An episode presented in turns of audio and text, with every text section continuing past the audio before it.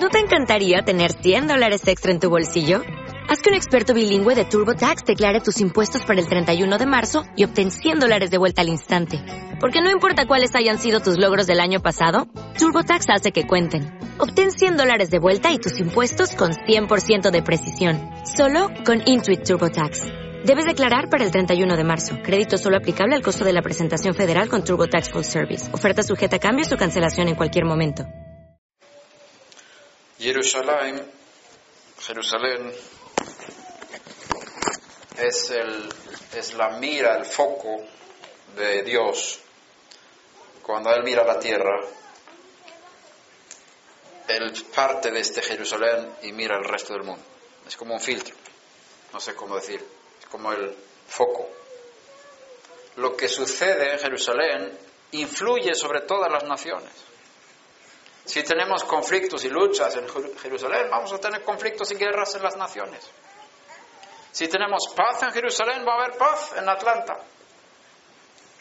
Por lo tanto, el Salmo dice, preguntad por la situación. Shalom Shalom Jerusalén. Preguntad por la paz, pedid por la paz, buscad la paz de Jerusalén. ¿Por qué estamos interesados en que haya paz en Jerusalén?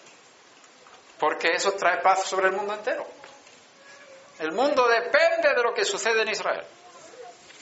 Si tú miras la historia moderna de Israel, tú ves que por cada conquista que ha hecho Israel, el mundo ha sido bendecido espiritualmente. ¿Qué pasó en el año 1948?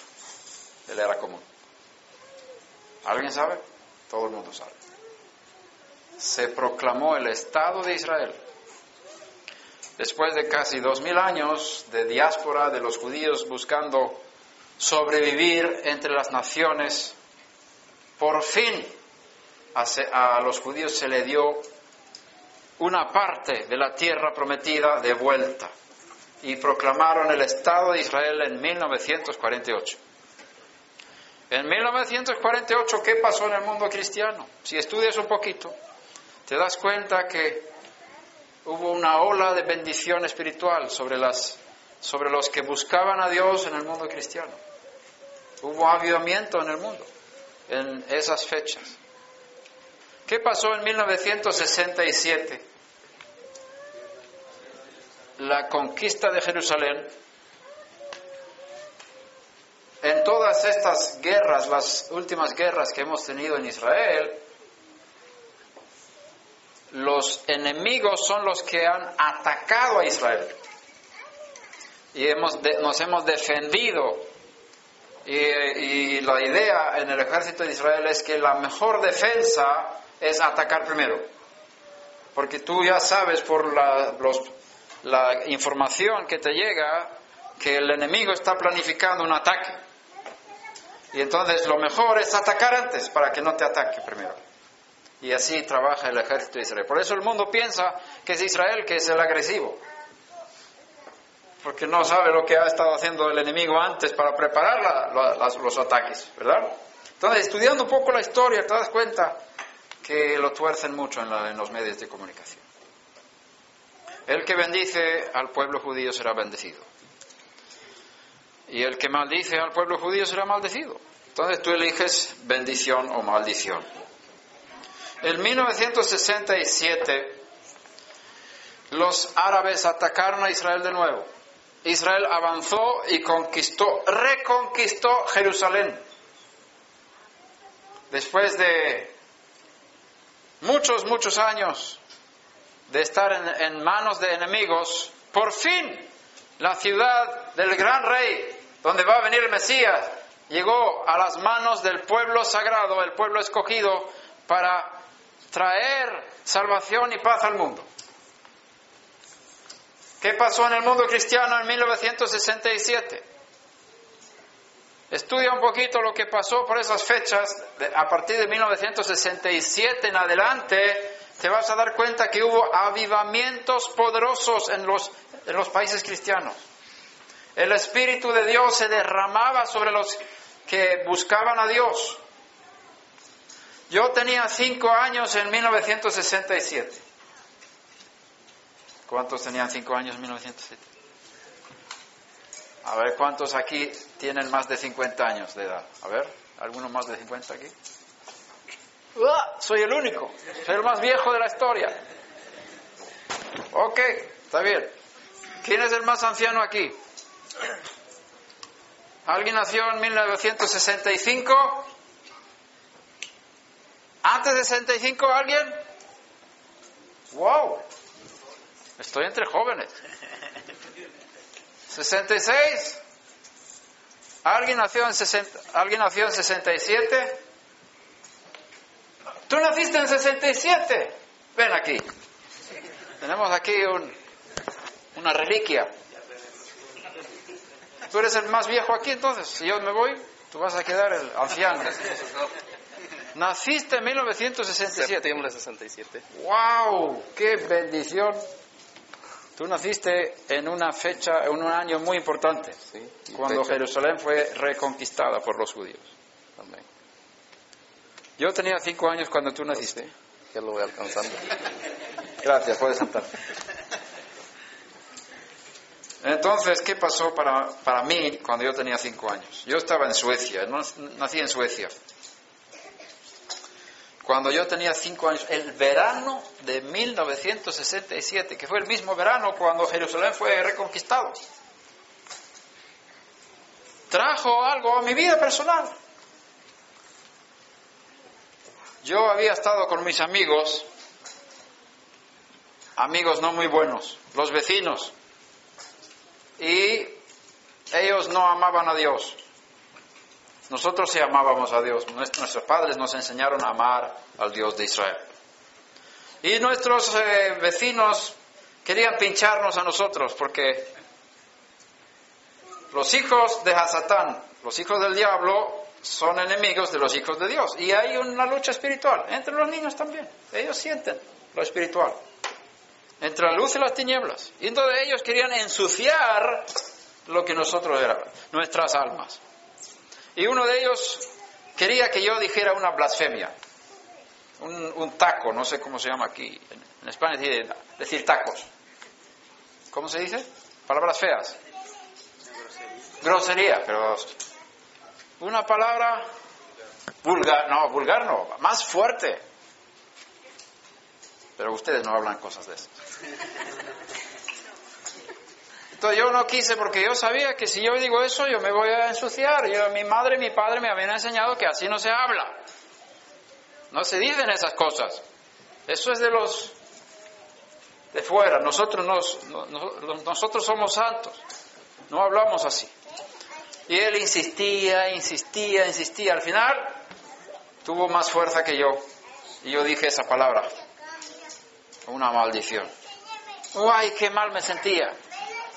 Que la conciencia de un niño que tenía conciencia pura se manchó, tenía mancha por dentro. Era sucio por dentro. Y yo sentía que terrible. Y fui a mi mamá, Baruch Hashem por mi mamá, que me enseñó, nos enseñó a los cinco hijos de pequeños la Biblia. Ella leía la Biblia con nosotros. Nosotros conocimos la palabra de Dios de pequeños, de niños. Y benditos aquellos padres que instruyen a sus hijos en los escritos sagrados desde pequeños. Y entonces yo supe dónde ir y fui a mi mamá, mamá, mamá, yo quiero ser salvo. Así dije, yo quiero ser salvo. Mi mamá, mi mamá estaba preparando la comida porque mis abuelos habían venido de visita. Y entonces estaba muy ocupada en la cocina. Pero mi tía, la hermana menor de mi, madre, escuchó también y mi, madre dice, ayúdale en esta situación, porque vieron que yo tenía una crisis espiritual. Entonces subimos a mi habitación, mi tía y yo, y ella me explicó el plan de salvación de Dios. Ella me explicó, me explicó que Yeshua, ella usa- usaba otra palabra, ella usó la palabra Jesús, que es sueco, había muerto por mis pecados. Y que si nosotros nos arrepentimos de nuestros pecados y confesamos nuestros pecados, Dios es fiel y justo para perdonarnos nuestros pecados y limpiarnos de toda maldad. Y ella me explicó por qué Él tenía que morir por mí. Yo lo entendí a los cinco años. Y entonces me ayudó mi tía a hacer una oración de perdón, pedir perdón por, por mi pecado, porque yo tenía una conciencia manchada de esa maldición que había hablado.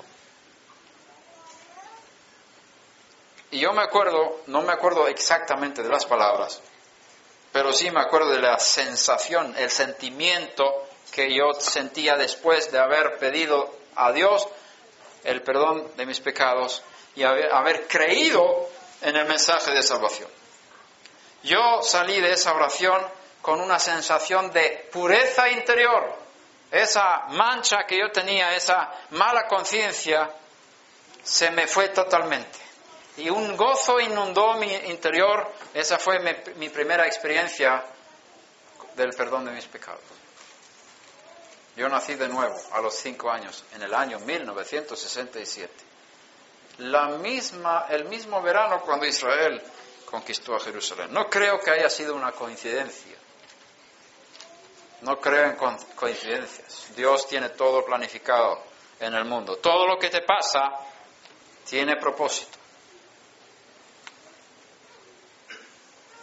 Lo que tenemos que hacer es buscar cuál es el propósito de Dios con todo lo que nos pasa. No hay nada que surge al azar. ¿Pasó por qué pasó? No, no, no. Eso tiene consecuencias. Puede que haya, haya pasado algo antes que cause esto, o Dios permite que esto suceda ahora para crear algo para el futuro.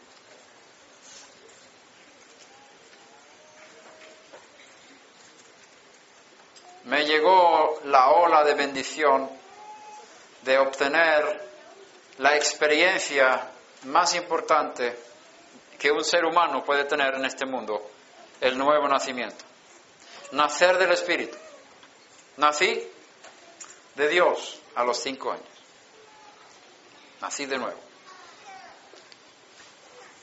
En 1973 Hubo otra guerra en Israel, la guerra de Yom Kippur. Muchos soldados murieron. Creo que había como 200.000, no me acuerdo bien exactamente la cifra, o 150.000, 200.000 murieron en esa guerra, porque todo el pueblo de judío estaba en las sinagogas orando, celebrando el día del perdón, una vez al año, Yom Kippur. Y los enemigos pensaban, en ese día vamos a atacar a Israel. Y los líderes de Israel no estaban en suficiente alerta, de modo que los enemigos lograron entrar y penetrar bastante dentro de la misma tierra antes que el ejército de Israel pudiese movilizarse y hacer un contraataque. Por eso murieron muchos y la, la que entonces era la ministra, la primer ministra de Israel, Golda Meir, tuvo que eh, renunciar su cargo porque le consideraban que era una falta muy grande no proteger al país en ese día. Pero Israel en esa guerra avanzó muchísimo y tomó mucho terreno en, Golán y en, en Sinai. ¿Y qué pasó en el mundo en esas fechas? Cada vez que Israel avanza, y reconquista la tierra que Hashem nos dio, ¿qué pasa en el mundo? Bendiciones. A partir de 1967 y en los años 70, en esas fechas, cuando Israel avanzó, tomó Jerusalén y otros, otros territorios, hubo una ola de avivamiento que se llama el avivamiento carismático, que no solamente tocaba las iglesias evangélicas, sino también la iglesia católica.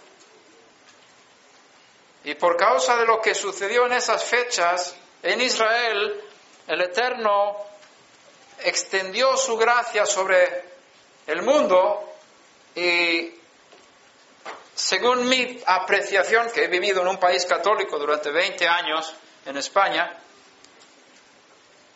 Muchos católicos nacieron de nuevo por causa del movimiento carismático. Gracias a Dios por las guerras en Israel.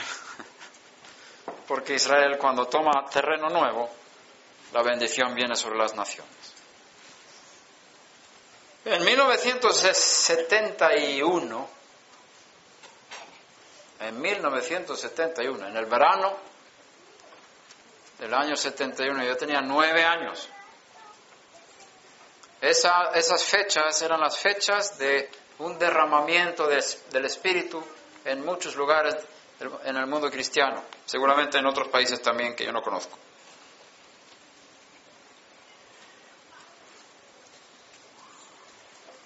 A mí también me tocó algo de esas chispas que salían de Israel. Y en mi interior surgió un hambre muy fuerte de lo espiritual. De niño, ¿cuántos años, cuántos niños tienen nueve años aquí? ¿Hay niños de nueve años? Ahí hay uno, muy bien. ¿Hay otros? Un niño de nueve años. Cuando yo tenía tu edad, yo tenía mucha hambre de lo espiritual. Yo quería tener experiencias con Dios. Y yo había visto en mi madre como ella hablaba en lenguas. ¿Qué es eso de hablar en lenguas? Es hablar en un idioma que tú no entiendes, pero hay poder espiritual detrás. Y yo, como niño, es sensible, los niños son sensibles a lo espiritual. Yo veía eso en mi madre, cuando ella estaba orando, salía poder de ella.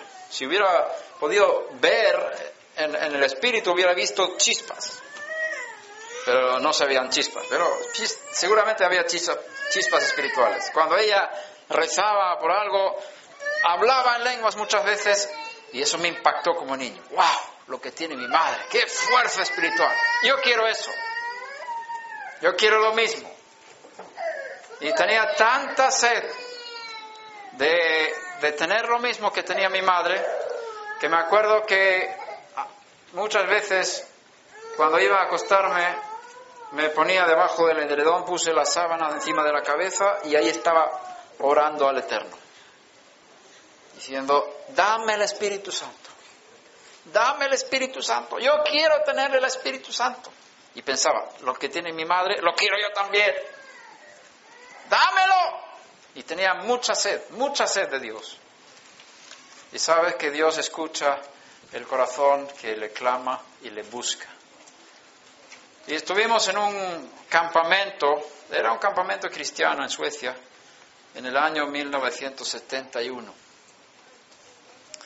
Y ahí, durante el día había estudios bíblicos y por las noches los niños que querían podían subir en una sala, en una, en una casa y orar, hacer plegarias al Creador.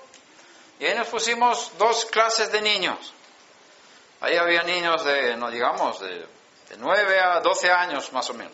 Un campamento, quizás había 30, 40, 50, no me acuerdo cuántos. Y eso era voluntario. Los niños que querían rezar, podían rezar. Ahí nos pusimos en un lado los niños que ya tenían el don del Espíritu Santo y hablaban en lenguas, pero no lo practicaban mucho. Y entonces querían ser renovados. Es ellos por este lado y los que no tenían el don del Espíritu Santo por el otro lado para, para obtener ese don. Y yo me ponía con los que no tenían, porque yo no tenía, pero tenía hambre, tenía sed. Yo también quiero eso. Quiero hablar en lenguas. Y ahí estábamos de rodillas orando. Yo no sé si orábamos una hora o dos horas, no me acuerdo ahora, pero para un niño era mucho tiempo. Mucho tiempo. Y ahí estaban los líderes con nosotros orando y poniendo las manos sobre nosotros, pidiendo a Dios que Él bendijera a estos niños. Y había un, uno de los líderes que era muy, su cuerpo era muy, muy gracioso. Tenía una cabeza chiquitita, chiquitita, pero tenía un corazón muy grande. Y Él me ayudó, Él me mostró en la Biblia muchas cosas, porque Él vio el hambre que yo tenía de Dios, la sed que yo tenía. Entonces, tú estás buscando el Espíritu Santo, sí, yo quiero el Espíritu Santo. ¿Sabe que aquí está escrito que si vosotros siendo malos, bueno, ahí, ahí- citó un poco antes, si un hijo le pide una piedra de su padre, le- no, si le pide un pan, no le dará una piedra. Y si le pide un huevo, no le dará un escorpión. Y si le pide un pescado, no le dará, no le dará una serpiente. Entonces, si vosotros siendo malos sabéis dar bue- buenas dádivas a vuestros hijos, cuánto más vuestro Padre Celestial dará el Espíritu Santo a los que se lo pidan. Hmm. Este texto me hablaba a mi corazón de niño. Si yo pido, yo recibo. También me mostraba otros textos. El que pide, recibe. El que busca, halla. Y al que llama, se le abrirá. Y él me mostró, mira, son tres pasos. Pedir es un poco más suave, pero buscar es más fuerte. El que pide, recibe. Si no, si no recibes cuando pides, tienes que buscar. El que busca, halla. Y si no hallas cuando buscas, tienes que llamar. Como la puerta, ¿no? Al que llama, se le abrirá. Entonces tienes que ser así, tiene que haber un fuego, una- un deseo, y eso es lo que se oye en el cielo. Así hay que orar. Si no hay una entrega de intensidad en tu oración, el cielo y los ángeles dicen, este ah, no quiere mucho, entonces no, no se lo vamos a dar. Y a- el Eterno te está probando muchas veces también. Si realmente quieres. ¿Te acuerdas de la parábola de la viuda? Que había un juez injusto y ella necesitaba algo que del juez y el juez no quería dárselo. Él tenía el poder de ayudar a esta mujer porque había una injusticia. Alguien le había hecho injusticia. Y ella se fue al juez y el juez dice no quiero. Y ella se fue al juez otra vez y otra vez y esta viuda y el juez dice, no temo a Dios ni temo a ningún hombre, pero esta mujer me es molesta y le voy a dar lo que me está pidiendo. Así tenéis que orar, dijo el maestro. Entonces yo noche tras noche de rodillas clamaba al Dios de Israel, dame el Espíritu Santo. Y luego cuando pasaba varias noches, este, el, hombre con la cabeza pequeña y el corazón grande, me vino y me habló otra vez. Y me dijo, ya tú has pedido mucho. Ahora tú tienes que creer que has recibido lo que has pedido. Y me mostró otro texto de los escritos mesiánicos. Dice, si pedimos algo conforme a la voluntad de Dios, Él nos oye. ¿Tú crees que Dios quiere darte el Espíritu Santo? Sí, yo creo. Entonces, si tú has pedido conforme a la voluntad de Dios, sí, Él nos oye. Entonces Dios te ha oído. Muy bien. Y si sabemos que Él nos oye en cualquier cosa que le pidamos, sabemos que ya tenemos las cosas que le hemos pedido. Así está escrito. Primero de Juan. Entonces, si, tú ya pediste el Espíritu Santo, ya lo tienes. Pero a mí no me ha venido una bomba atómica. Bueno, en ese tiempo no hablábamos de atom- bombas atómicas. Pero no me ha venido una, una, una corriente eléctrica. No he visto luces, no he visto nada, no he sentido nada. Y yo sigo clamando hasta que me suceda algo. Así pensaba yo como niño. Él dice, hay que creer. ¿Y eso de creer qué es? Si tú has pedido algo conforme a la voluntad de Dios, Él te lo ha dado ya. ¿Pero dónde está? Bueno, para poder recibirlo, tú tienes que recibirlo. Para poder obtenerlo, tienes que recibirlo. Y me mostró con su Biblia, que era grandísima, mucho más grande que esto, más grande que su cabeza. Entonces, él me mostró, yo, pídeme que yo te dé tu Biblia. Me, hizo así, así. Entonces yo estaba pidiendo, dame la Biblia. Entonces hizo así, puso la Biblia delante de mí. ¿Y ahora qué? Bueno, yo te di mi Biblia, pero tú tienes que cogerla. Esa es tu parte, así me enseñó. Yo te lo di, Está aquí, pero tú tienes que recibirlo. Ah, ¿cómo es eso del Espíritu? Si yo pido el Espíritu de Dios, Él me lo da. Eso lo dice la Biblia. Incluso dice, si yo pido un pan, no me va a dar una piedra. Es decir, si yo pido el Espíritu de santidad, no me va a dar un demonio. Ni me va a dar una cosa mala porque es un buen padre. Mucho mejor que los padres de este mundo. Pero yo tengo que recibir, tengo que hacer un acto, hacer algo para apropiarme de lo que Dios ya me dio en el Espíritu. Y esa parte fue la más difícil. Esa fue difícil. ¿Y qué tengo que hacer? Bueno, tú tienes que empezar. Cuando uno recibe el Espíritu, sucede algo por dentro, él me explicó. Hay ríos de agua viva, pero yo no sentía esos ríos de agua viva. Tienes que recibir por fe. Todo es gratis.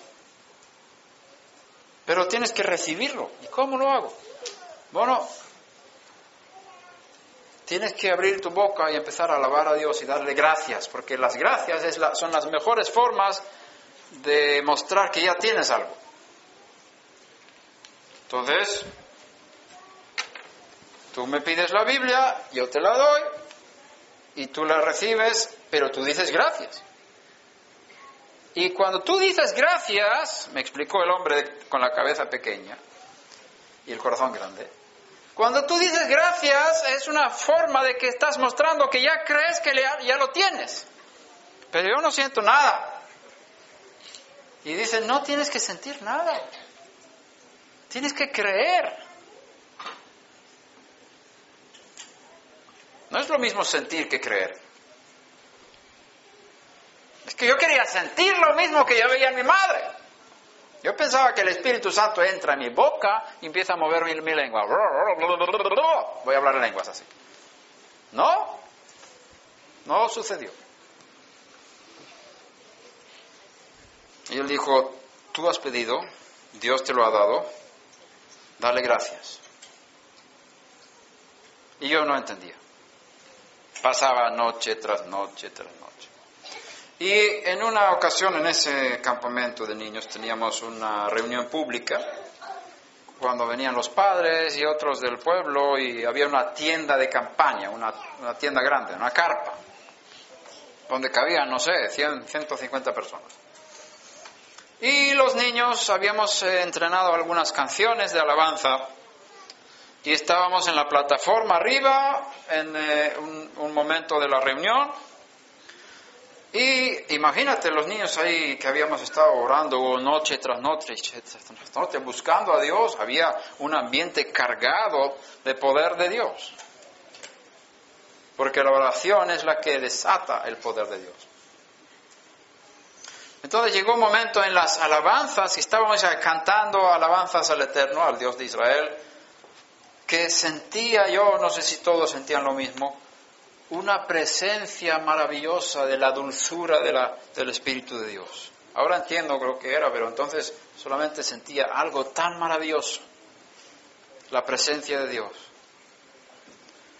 Entonces yo le dije a mí mismo, voy a intentar de hablar en lenguas. Voy a abrir mi boca y hablar, a ver si sale algo y abrí mi boca. Cobra sahatin kichipto coro di berianda ribacinia. Cobra hatari bashimto coro di berianda ribacini. Simhatari bashipto coro di berianda ribacini. Y fluía, y fluía, y fluía. digo palabras nuevas todo el tiempo. Y cuanto más hablaba en lenguas, más fluía. Y un gozo y unos ríos. ¡Wow! Me sentía como un avión.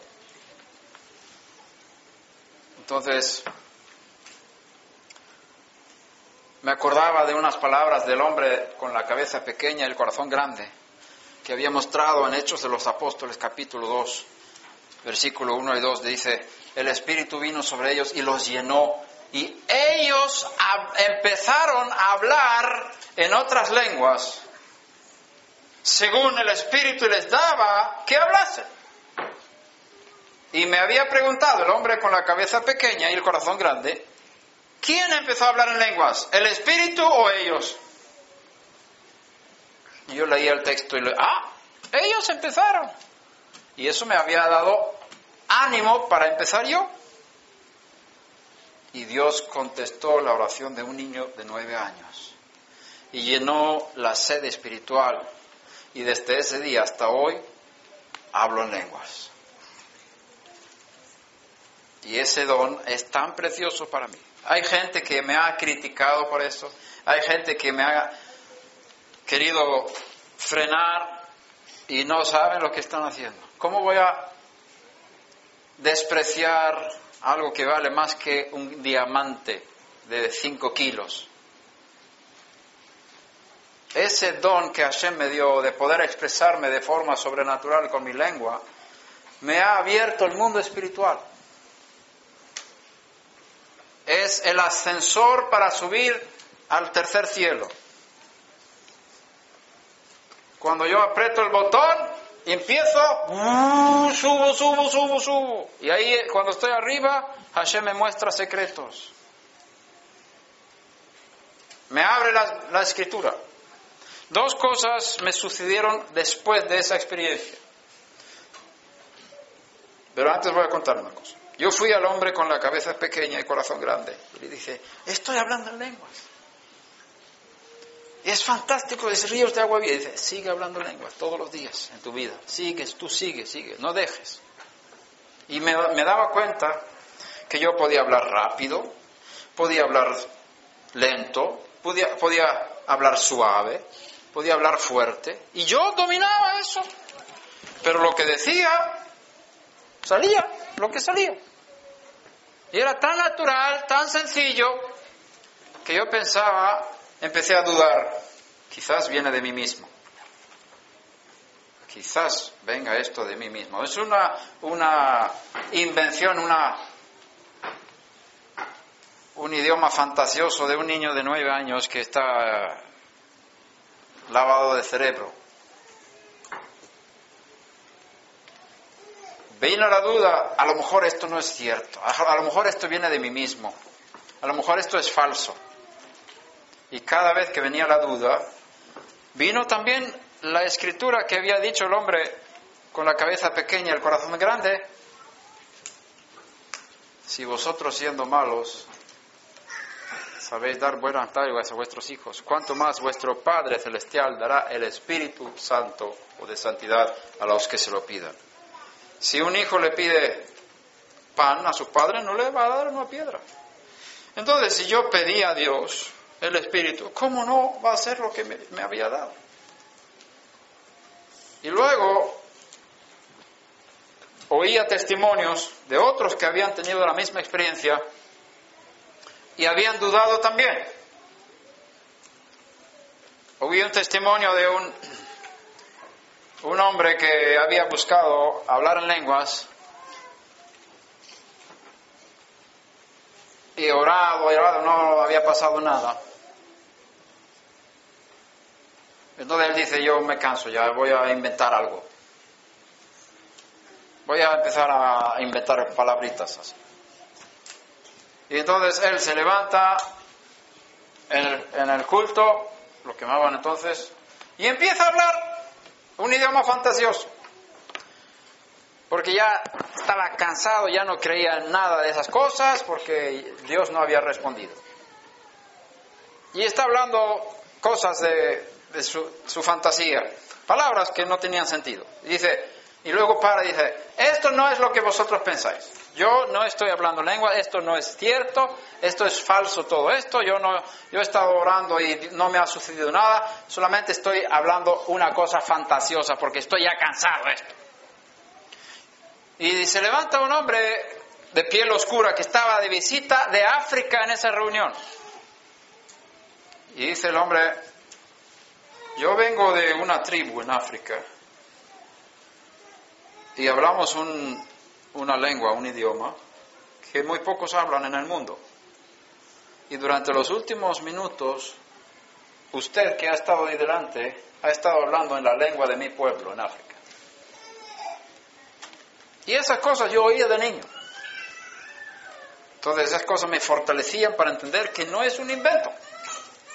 Es tan natural que tú piensas que tú mismo estás inventando las cosas, pero el resultado espiritual de estas cosas es tan poderoso. Dos cosas que prometí decir, ahora vienen.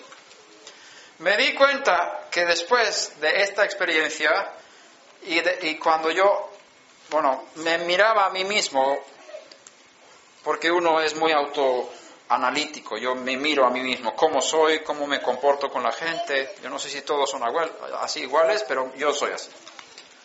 Me di cuenta que después de eso había mucho amor en mi corazón a las personas que me rodeaban. Antes de hablar en lenguas, había un chico ahí en el campamento que yo no tragaba.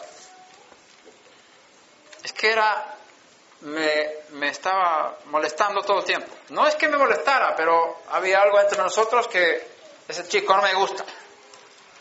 Después de tener esta experiencia que los escritos mesiánicos lo llama el bautismo en el Espíritu Santo o la sumersión en la Ruach HaKodesh, si quieres hablar en hebreo. Cuando yo tuve la experiencia esa, me di cuenta que mi actitud hacia ese chico había cambiado. El fruto del Espíritu es amor. Y me di cuenta que yo amo a ese hombre. Antes me molestaba. Pero ahora sentía amor.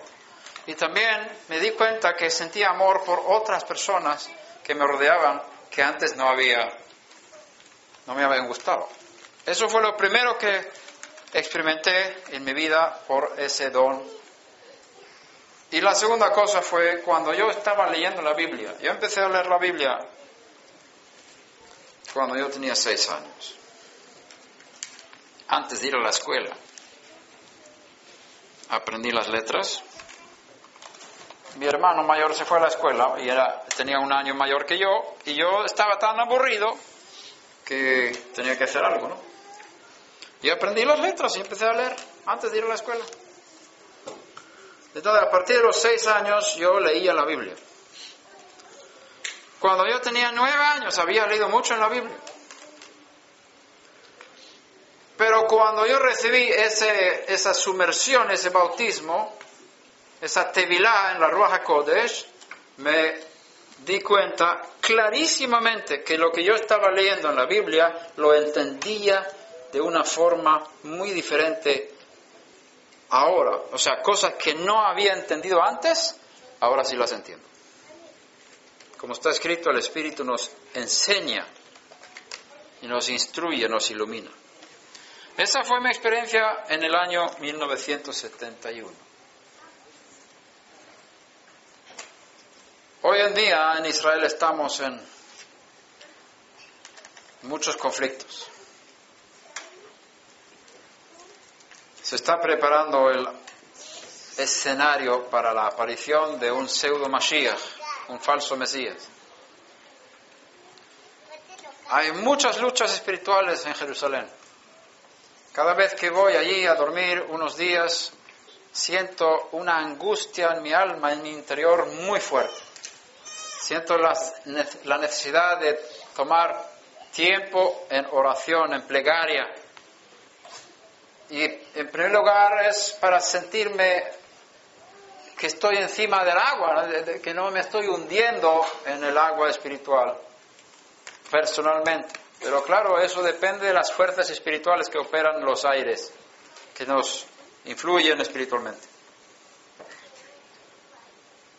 Jerusalén es un campo de batalla. Y si tú tienes tus ojos puestos sobre Jerusalén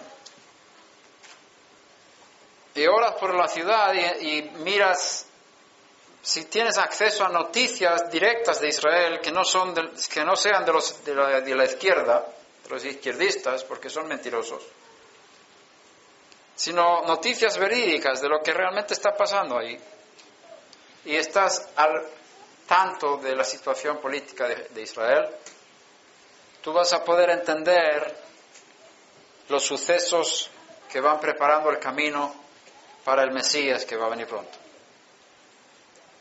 Te digo una cosa, si quieres saber cuando va a venir el Mesías, tienes que mirar a Jerusalén. Hashem no te va a decir el día, la fecha, la hora, así. Pero en los profetas Él ha dicho lo que va a suceder antes de la venida del Mesías. Y lo último que va a pasar es que Jerusalén será invadida por ejércitos extranjeros.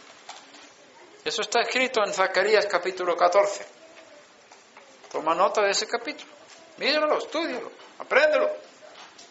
Para que no seamos desviados, porque van a venir, a venir muchos engaños en este tiempo, para hacernos creer que ya viene el Mesías y no es el tiempo todavía.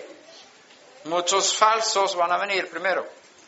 Falsos profetas, falsos Mesías, falsos ungidos. Por eso se habla tanto del ungido y la unción en el mundo cristiano hoy en día, porque eso es el lenguaje del falso Mesías.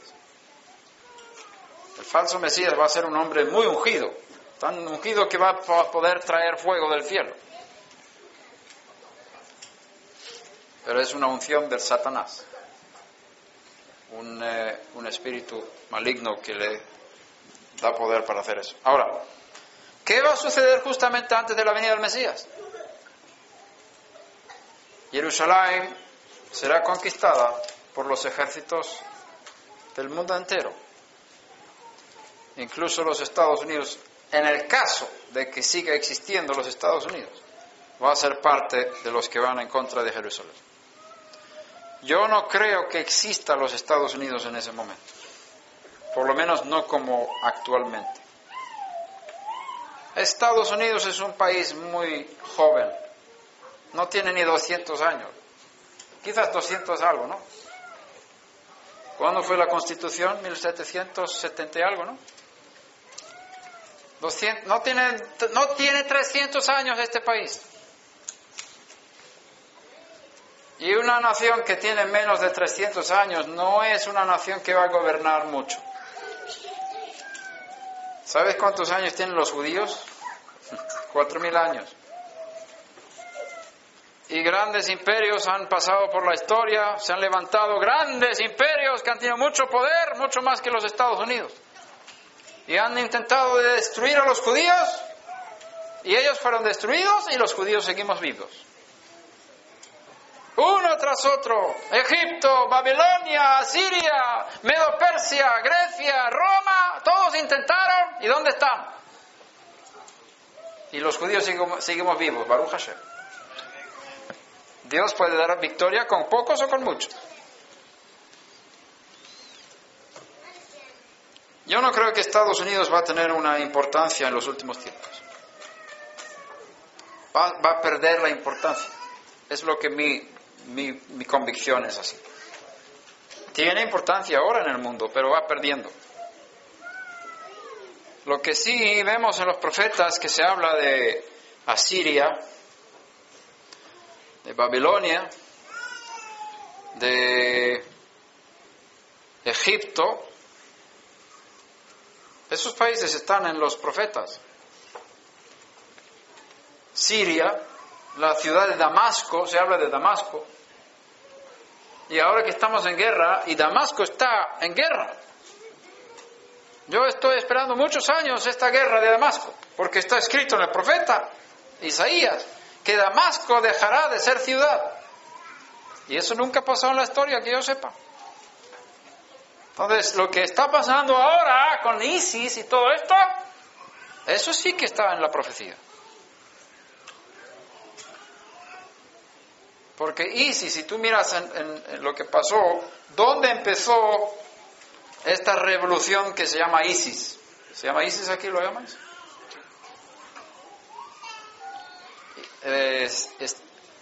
Islamic State in Syria, o ISIL, Islamic State in Levante, o IS, IS, Islamic State. Ellos empezaron exactamente donde empezó el, el antiguo imperio asirio, los asirios. Y yo me, también me he preguntado, ¿dónde están los asirios en los últimos tiempos, el imperio asirio se destruyó, no, hay ningún país que se llama Asiria. tenemos Siria, tenemos Irak, tenemos Irán, pero no tenemos a Siria. Y los profetas hablan de Ashur en los últimos tiempos. Y me pregunto, ¿será lo que está pasando ahora? Que ahora se está levantando esto, porque Bidyuk, eso se dice en hebreo, exactamente como empezó ahora ISIS, es el área de los asirios antiguos. ¿Será eso a que se refieren los, los profetas? Yo pienso que sí. Y ahora están luchando en Damasco.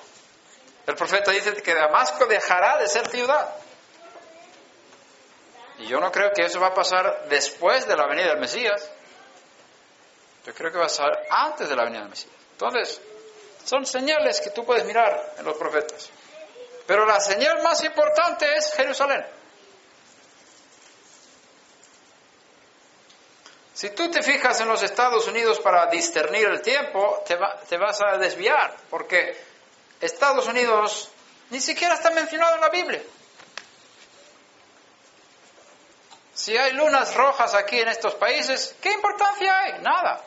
Quizás para este, estos lugares del mundo, pero no para Israel, porque ahí no se ve nada. ¿Me explico? ¿Sabéis que hay lunas rojas? ¿Cuántos saben de eso? ¿Se ha hablado? Cuatro fiestas judías se ve la luna como sangre. Y en el profeta se habla de eso, ¿no? Que la luna se convertirá en sangre antes del día del Señor. Pero esa luna de sangre no se ve en Israel. Nada. Solamente en estas tierras. En América. Entonces el profeta Joel estaba escribiendo su libro desde Nueva York o desde Atlanta. Cuando veas la luna nueva, que es como la luna llena como roja, vendrá el día del Señor. Tú sabes que los profetas profetizaron desde Israel. El punto de partida siempre es Jerusalén y el pueblo y la tierra escogida por Hashem. Para entender las profecías tienes que ubicarte proféticamente ahí en, ese tierra, en esa tierra. Entonces, estas cuatro lunas de sangre, que ahora es la última para, para Sukkot, ¿verdad? Que vienen. Puede que traiga un mensaje para estas tierras, pero no en plan del Oriente Medio. ¿Sabes lo que yo pienso? Que las cuatro lunas, lunas llenas, rojas, en cuatro fiestas judías siguientes. Pesach, Shavuot, no, pero Pesach, Sukkot, Pesach, Sukkot. Ahora es el cuarto Sukkot. Es un aviso a los judíos que están en estas tierras. Que va a haber problemas, problemas para los judíos aquí. Salid de esas tierras, porque las persecuciones vendrán. Iros para Israel ahora, que ahora podéis hacerlo libremente, luego va a ser difícil. Si no hacéis caso, ahora va a venir sangre sobre vosotros, porque la luna habla de Israel y el sol habla de las naciones. Cuando hay eclipses solares, habla de lo que va a pasar en las naciones. Y cuando hay eclipses lunares, es lo que va a pasar con el pueblo judío. Entonces, el pueblo judío en estas tierras está bajo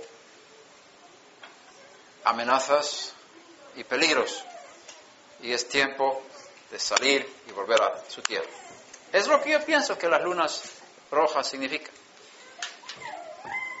Pero no en Israel. Y no hablan de la venida del Mesías, porque el Mesías no va a venir a Atlanta, te lo digo. Va a venir a Jerusalén. Entonces, ten tus ojos en ese lugar.